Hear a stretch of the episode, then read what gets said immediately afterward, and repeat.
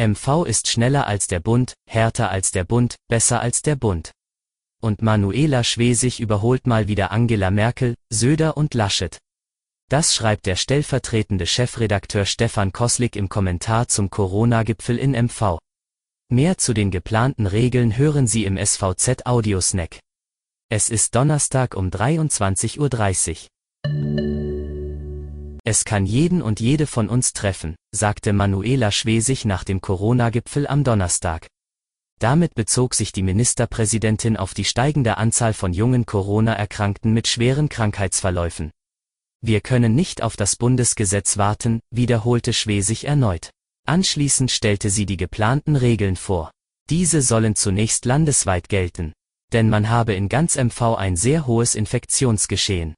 Sie betonte aber auch, Ziel ist es, sobald das Land unter eine Inzidenz von 100 kommt, Schritt für Schritt zu öffnen.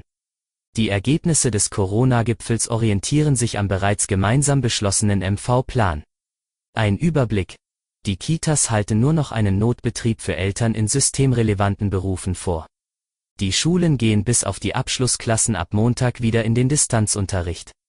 Der Einzelhandel schließt wieder. Ausnahmen sind wie bislang Lebensmittelmärkte, Baumärkte und einige weitere Geschäfte, wie Blumen- und Buchhandel. Friseure sollen als Grundbedarf geöffnet bleiben. Körpernahe Dienstleistungen, Museen, Galerien und Bibliotheken müssen wieder schließen. In Zoos dürfen Außenbereiche geöffnet bleiben. Die Kontaktbeschränkungen werden wieder verschärft. Künftig dürfen sich Personen eines Haushaltes nur noch mit einer weiteren Person treffen. Kinder nicht mitgezählt. Je nach Kreis soll die Ausgangssperre von 21 bis 5 Uhr bereits ab einer Inzidenz von 100 greifen.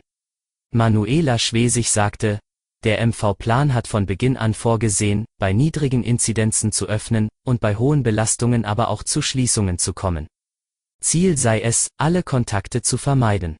Öffnungen bei Hotels, Gaststätten oder öffentlichen Kantinen standen nicht zur Debatte. Reisen nach MV bleiben untersagt. Nun auch für Zweitwohnsitzbesitzer oder Dauercamper. Auch Fahrschulen bleiben bis auf Ausnahmen geschlossen. Individualsport zu zweit und innerhalb des eigenen Hausstandes ist im Freien weiter erlaubt. Kinder- und Jugendsport dagegen muss erneut pausieren.